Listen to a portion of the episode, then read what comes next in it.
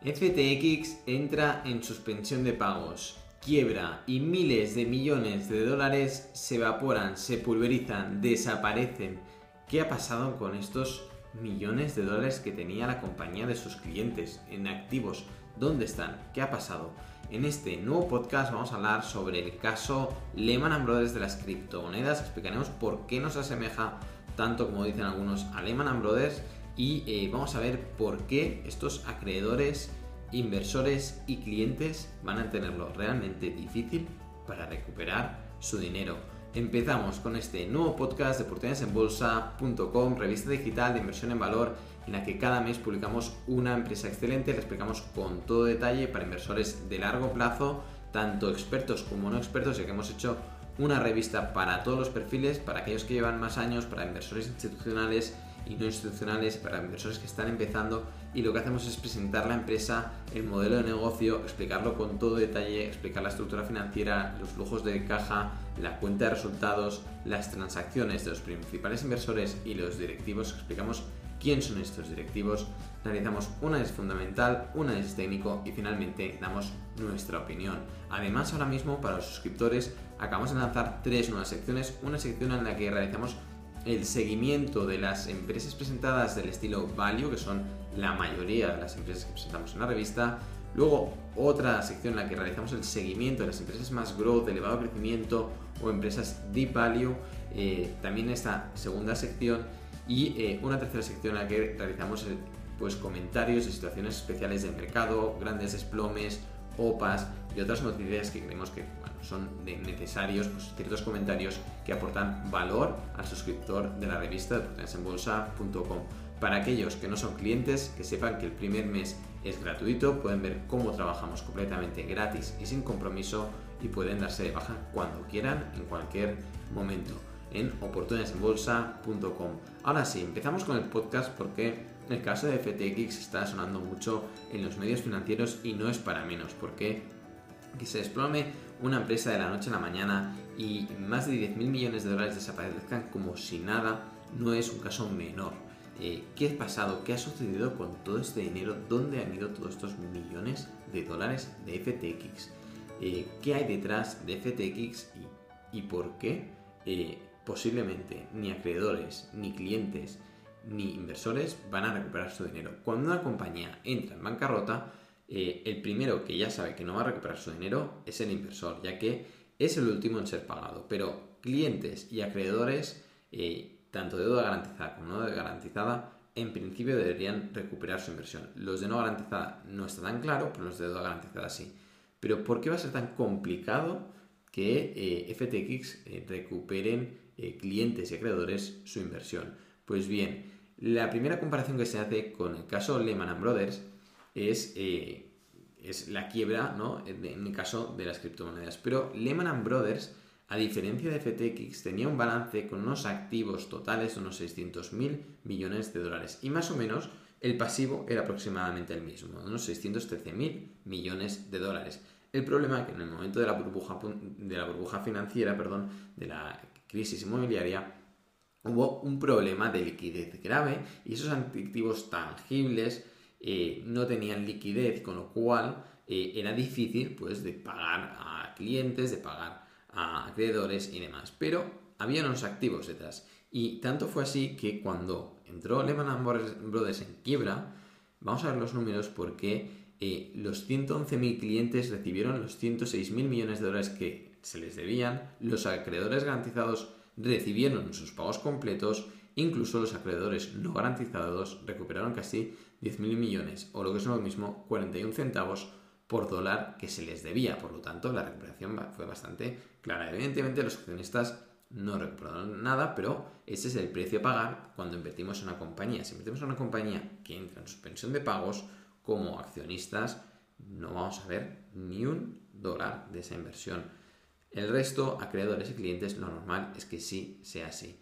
¿Qué pasa con FTX? Pues FTX sus activos básicamente son activos eh, criptográficos, monedas, eh, criptomonedas, cuyas muchas de ellas, uno de sus principales activos es FTT, que es una criptomoneda creada por el mismo eh, FTX, cuyo valor y liquidez es eh, irrisorio. En, el último informe que se publicó eh, se estimaba que eh, en, el, Financial Times que aproximadamente en el balance de FTX se declaró que la empresa tenía unos 2.000 millones un activo menos líquido llamado Serum, pero que el valor de mercado de Serum era de 65 millones de dólares el lunes, lo que significa que era un valor muy inferior al que había firmado FTX. Por otro lado, según un informe de Financial Times, FTX tenía menos de mil millones de dólares en activos líquidos frente a los 9.000 millones de dólares de pasivo, con lo cual lo tenía,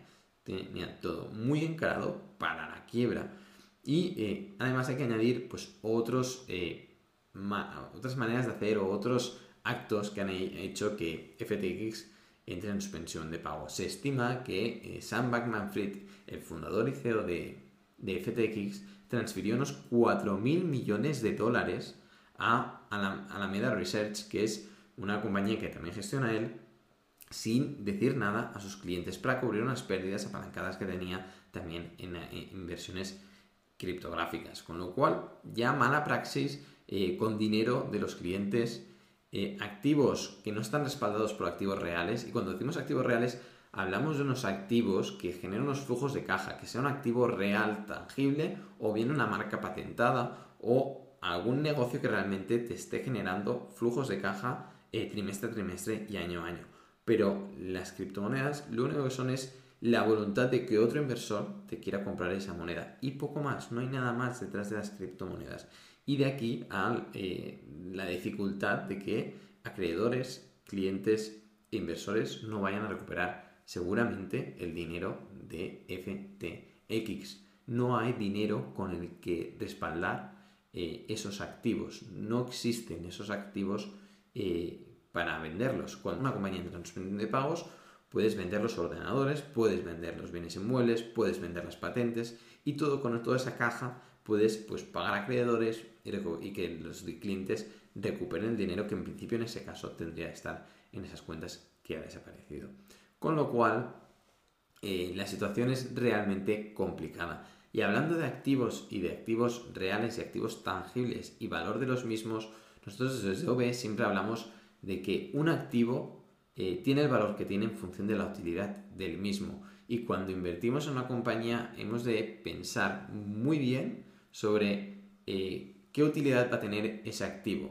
Es decir, eh, por ejemplo, nosotros desde OB hemos publicado eh, Gaslock LTD, eh, ahora mismo la LP, pero la LTD nos hicieron una OPA seis meses más tarde de publicación, generamos un, más de un 100% de rentabilidad en seis meses, una compañía naviera de transporte eh, de gas natural licuado. Publicamos Scorpio Tankers, que en, eh, poco más, en un año aproximadamente generó un 150% de rentabilidad, que la cerramos o publicamos a los escritores de OBE que nosotros creíamos que habíamos llegado a, a cotización objetivo a principios de este verano. Todavía ha subido más, ha llegado a más de un 200% de rentabilidad desde fecha de publicación, pero bueno, nosotros consideramos que había llegado a precios objetivos ya en verano.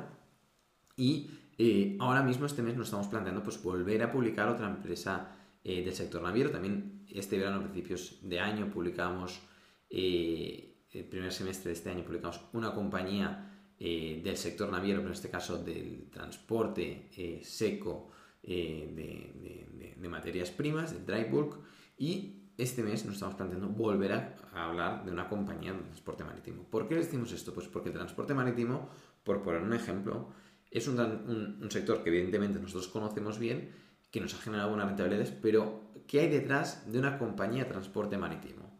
Pues estás comprando una compañía que tiene unos buques, que tú en el balance puedes identificar perfectamente cuántos buques tiene esta compañía, qué valor tienen a mercado y por cuánto lo estás comprando tú respecto a libros. Puedes ver la deuda, puedes ver la diferencia entre el total del activo, que sería pues la caja y efectivo equivalentes, otras inversiones, más eh, el valor eh, de los activos netos, descontado de apreciación, y eh, le restas pues básicamente pues la deuda de corto plazo y la deuda de largo plazo y tienes el valor tangible de esa compañía. De ese valor, luego la empresa cotizará por encima o por debajo, pero en muchas ocasiones nos encontramos que puedes comprar unos buques por debajo de, su valor, pero es unos buques que van a tener un uso real y, prácticamente asegurado a largo plazo. Es, decir, esos activos van a tener un uso real. Estás comprando un activo que tiene una utilidad real para la sociedad. Van a transportar gas natural, van a transportar productos refinados de petróleo, van a transportar grano, van a transportar eh, carbón, van a transportar cualquier materia prima que ahora mismo la sociedad tal y como la conocemos va a necesitar ahora y en el futuro. Y eso es un activo tangible, real y de utilidad. Coca-Cola dirás, hombre, Coca-Cola no tiene un activo tangible, real. No, pero Coca-Cola tiene una marca, una marca registrada, patentada, con una fórmula que a la sociedad le gusta. La Coca-Cola es útil para la sociedad porque mientras la gente siga comprando Coca-Colas, va a ser útil para la sociedad. El, blockchain tiene mucho futuro a largo plazo y no lo dudamos. Es decir, están empezando a aparecer compañías eh, basadas en la cadena de bloques que van a generar un servicio extraordinario. Y de aquí lo que sí que comparamos desde OV es eh, la burbuja.com con la burbuja eh, de las criptomonedas. ¿Por qué? Porque en la burbuja.com se hablaba mucho de Internet como concepto y cualquier compañía que tenía un .com pues se disparó en bolsa sin tener en cuenta qué activos había detrás. Y a largo plazo hemos visto que durante durante los siguientes 10, 20, 22 años, como estamos ahora desde el año 2000, realmente Internet ha sido una revolución. Pero hay que darle tiempo a la sociedad para que entienda esa tecnología y le saque utilidad a la misma. Y eso es lo que está pasando con el blockchain. Empezamos a ver en Estados Unidos pues, páginas de Web3, eh, redes sociales eh, basadas en, cadena de bloques, eh, sistemas de pago basados en cadena de bloques, en blockchain, y vamos a ver muchas más aplicaciones en el tema del blockchain y la cadena de bloques. Pero ahora mismo eh, es muy difícil valorar qué compañías vamos a invertir y cuáles van a ser las que realmente van a tener futuro. Estamos en un momento muy incipiente de esta nueva tecnología y lo que vamos a hacer como inversores, o al menos eso es nuestra opinión desde OB, es eh, valorar compañías que tengan activos reales, que ya sean activos por marca, por ventajas competitivas, por su red comercial, que tengan eh, un producto innovador o un servicio innovador que realmente la sociedad vaya a demandar a largo plazo. Y eso va a ser una inversión con unos fundamentos, con un balance en el que puedas respaldar y que puedas justificar cada dólar que vas a invertir en esa compañía. Hasta aquí el podcast de oportunidadesenbolsa.com. Recuerden que ahora mismo hay eh, colgada en la zona de miembros la revista Octubre 2022 una compañía del streaming, la compañía líder del vídeo en streaming en todo el mundo, que la explicamos con todo detalle y eh, a finales de este mes vamos a publicar pues, la nueva revista con la nueva compañía y vamos a realizar pues, nuevos seguimientos sobre empresas que ya hemos publicado y vamos a realizar más comentarios sobre situaciones especiales que vamos encontrando en el mercado. Eh, además, recuerden que los que no son suscriptores tienen 30 días gratis sin compromiso. Esto es todo, nos vemos, hasta la próxima.